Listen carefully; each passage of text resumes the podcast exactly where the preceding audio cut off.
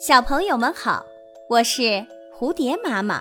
今天我要讲的故事叫《母狮与狐狸》。母狮子生下了一只小狮子，这个消息不一会儿就传遍了森林。狐狸知道后，便想要去祝贺一番。狐狸经过一番准备之后，来到了狮子的洞口。他还带上了一只刚刚打猎到的小野兔作为贺礼。母狮子微笑着说：“你能来这里祝贺，我已经是荣幸之至。没想到还带着礼物来，你真是太客气了。”狐狸则满脸堆笑，回答说。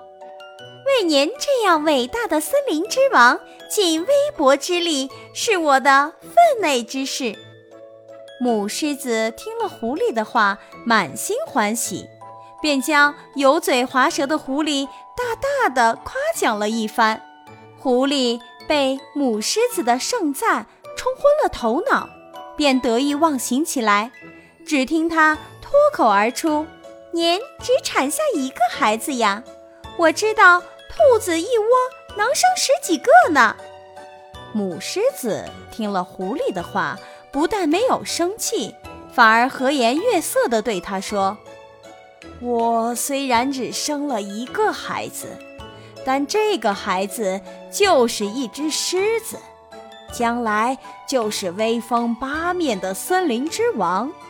而兔子虽然一窝生的很多。”最后也仅仅是给我填饱肚子的食物而已。这个故事告诉我们，做事情应该追求质优，而不是量多。